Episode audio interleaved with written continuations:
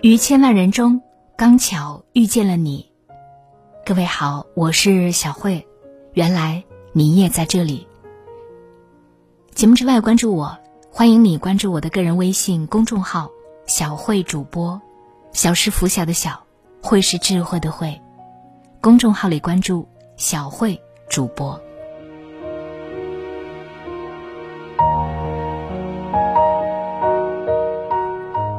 诗人爱默生曾说：“没有哪个美国人比梭罗活得更真实。”十九世纪中期，美国正处于经济上升期，整个社会向着工业文明大步前进。作家梭罗却放弃了对名利的追逐，远离尘世喧嚣，在瓦尔登湖畔开启了两年多的隐居。他搭起木屋，开荒种地，看书写作，回归了日出而作。日落而息的素简生活。他还记录下了在田园间的所见所闻所思，完成了随笔集《瓦尔登湖》。字里行间的诗意与宁静，抚平了千千万万焦虑迷茫的心灵，滋养了无数人的精神世界。当你静下心来，走进瓦尔登湖，就会发现，原来生活还有另外一种可能。无需追求过多的财富，不必执着一时的得失，屏蔽外界的喧嚣与吵闹。一个人能抛弃的东西越多，生活与内心反而越是富足。一八四五年三月底，二十八岁的梭罗来到了瓦尔登湖畔，他拿着一把借来的斧子，在松树林当中砍下了一根根木头，随后，他不紧不慢地。搭房梁、挖地窖，以最原始的方式建成了一间只可栖身的陋室。为了节省开支，他在房子附近开垦了几块荒地，靠辛勤劳作实现了自给自足。他还尽量避免一切交易，衣服是在附近农户家中织成的，做饭用的盐是从海边带回来的，就连房子里的家具，也要么是由他自己打的。要么就是不花钱的二手货，仅仅花费几十美元，梭罗就拥有了属于自己的居所，以及衣食无忧的生活。他身边的朋友邻居却终日为了满足物欲而劳劳碌碌，他们坚持每天喝茶、喝咖啡、吃黄油，一年四季要买穿不完的漂亮衣服。他们的家里堆满了花而不实的东西。依然忍不住购回一堆无用的古董。每次出门远行时，他们也要背上大包小包，无法轻松自在的享受旅程。只顾着物质奔跑，无暇停下思考人生。他们把自己活成了欲望的奴隶。但是梭罗却认为，大多数的奢侈品，大部分所谓生活的舒适，非但没有必要。而且对人类进步大有妨碍。他在抛弃物质浮华后，全心全意的投入读书和思考。两年间，他品读无数经典的名作，汲取众多大师的智慧，塑造了丰盈的灵魂。世间之物千千万，一个人真正需要的东西却并不多。过度的追求物质，不断的撑大欲望。只会让自己迷失其中，失去生活的乐趣。每个人时间和精力是有限的，外在的物质越繁复，内心的世界就越荒芜。唯有在节制的生活里，我们才能够腾出足够的心力，滋养出葱郁茂盛的精神乐园。删繁就简，不为物役，我们方能过得舒心，活得惬意。我们常常认为，朋友越多，心越温暖；圈子越多，路越宽广。但实际上，大多数社交不过是虚假的热闹。苏洛在都市生活时，经常被迫参加一些觥筹交错的聚会。席间，有人炫耀自己遇见了某位大人物，有人编排绅士淑女的风流韵事，也有人复述从别处听来的奇闻异事。看似热火朝天，其实全是毫无营养的八卦，令梭罗感到无比厌烦。因此，当他搬到瓦尔登湖边居住以后，就改变了自己的交友方式。他的房子里只备了三把椅子，一把独处时坐，其余两把招待朋友。他准备的食物只有玉米粥和面包，拒绝为任何人提供美味佳肴。住处狭窄，饭食简单，再加上瓦尔登湖地处偏远，造访他的人并不多。愿意不辞辛苦而来的朋友，也绝不会是为了聊那些鸡毛蒜皮的小事。他们会走到森林中，感受自然的清新，也会坐在书桌前交流深刻的话题。在一次次高质量的思维碰撞中，梭罗深有感触，受益颇多。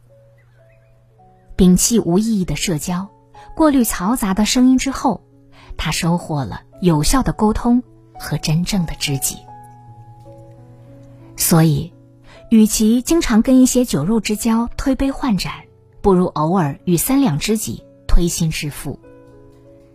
当你被生活的重压裹挟不前时，只有真正的至交能与你同舟共济。当你因世事的无常怅然若失时，只有同频的挚友能跟你感同身受。学会精简人际关系，筛去无关紧要的点头之交，才能将真心留给值得的人。梭罗在来到瓦尔登湖隐居之前，一直渴望一份稳定的工作。为此，他先是为一家杂志社公稿，多年来煞费苦心写作，却得不到编辑的赏识。之后，他又自告奋勇地成为了镇上的天气督察员、道路巡查员以及野兽看护员。他忠于职守，兢兢业业，却始终没有被列入公职人员之列。现实与愿望的背道而驰，让他的身心饱受折磨，甚至患上了一场大病。躺在病床上，他恍然意识到，只有放下执念，才能将自己从怨愤不安中解放出来。于是，他清空了心中所有的不甘，开辟出一方净土，潜心读书写作，自在的享受生活。一旦执念入骨，即使身处桃花源，也会日夜忧思，如鲠在喉。梭罗的邻居约翰·菲尔德，同样住在风景如画的森林里，却把日子过得无比灰暗。他带着老婆和孩子，从爱尔兰来到美国，一心想过上富裕的生活。可是他只会种地钓鱼，收入也不过杯水车薪。仅够勉强养家糊口，明明已经拼命赚钱，他和他的家人却依然租住在漏水的房子里，连干净的水都喝不上。苏罗了解情况以后，试图用自己的经验帮他摆脱困扰。他劝约翰试着像他一样享受田园生活，然而约翰不愿面对自己的实际情况，也放不下对好日子的执念。到头来，他只能在终日劳碌的疲累和求而不得的煎熬中虚度余生。稻盛和夫曾说：“世界上最大的监狱就是人的内心，走不出自己的执念，到哪里都是囚徒。”一个人的痛苦，多半是因为自己欲念太深，执念太深。当我们抛却自己的执念，解开灵魂的枷锁。才能让心境回归安宁，让脚步更加轻快。在书中，梭罗提到了一个故事：城里有一位艺术家，喜欢坚持不懈的追求完美。有一天，他想做一根手杖，却怎么也找不到合适的材料。再三考虑以后，他不顾身边人的阻拦，决定亲自到森林中搜寻木材。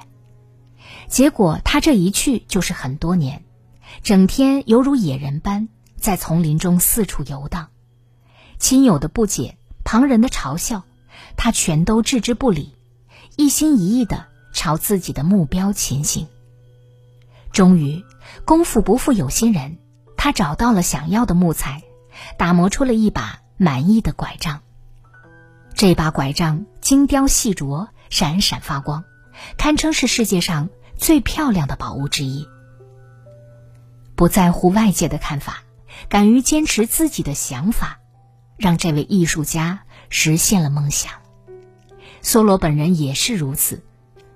他所生活的时代，几乎人人都在追求名利、肆意享乐，渴望跻身上层阶级，但是他却偏偏反其道而行之，只身一人住进森林，过起了与自然为伍、与禽兽为邻的隐居生活。他摆脱外界的束缚，抛却琐事的羁绊，回归到了生命的本真。这段远离喧嚣、关注内心的经历。成为了他经营好余生的力量源泉。人生唯一的远方，就是无视他人的窃窃私语，成为心之所向的自己。若你想做一只鸟，就骄傲的遨游天际；若你想当一棵树，就笃定的扎根大地。屏蔽外界的喧嚣，坚持自己的内心，你终会活出。想要的绚烂。《瓦尔登湖》里有一段令人印象深刻的话：“我愿意深深的扎入生活，吮尽生活的骨髓，过得扎实简单，把一切不属于生活的内容剔除的干净利落，把生活逼到绝处，用最基本的形式，简单，简单，再简单，大道至简。”一个人最好的生活状态，就是学会给生命做减法，挣脱物欲和执念的牢笼，远离社交和外界喧嚣，余生的每一天都会过得饱满而丰盈。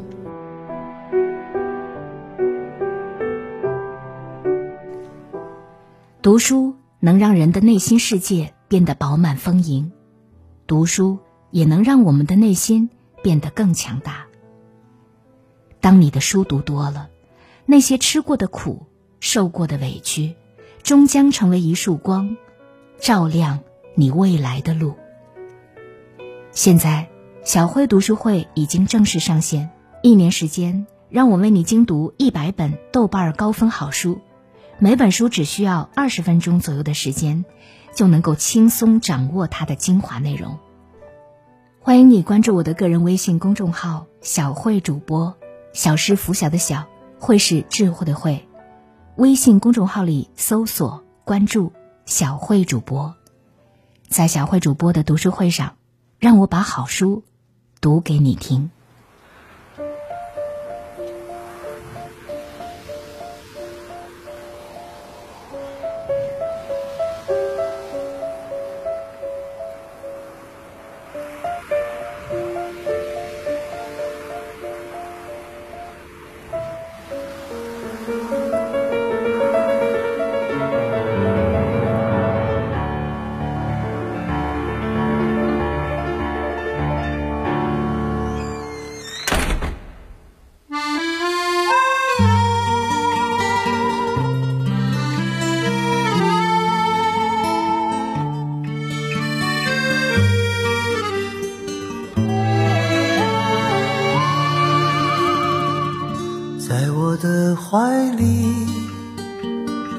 在你的眼里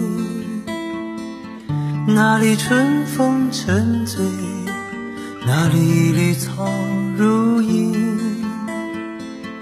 月光把爱恋洒满了湖面，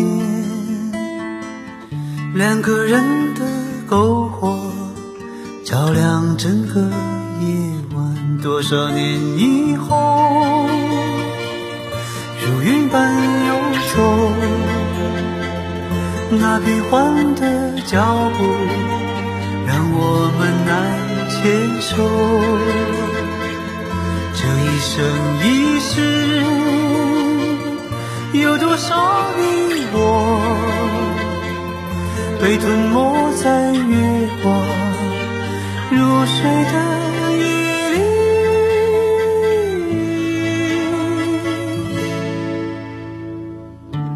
的某一天，往日又重现，我们流连忘返在贝加尔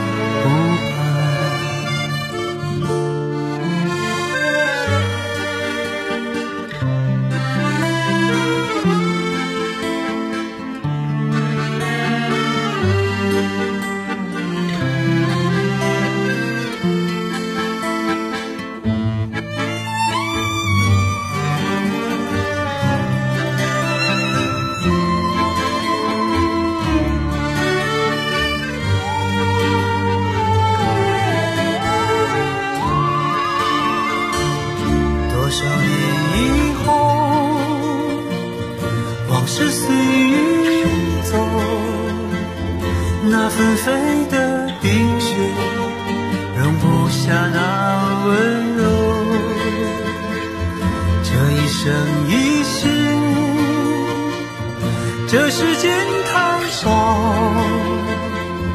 不够证明融化冰雪的神奇。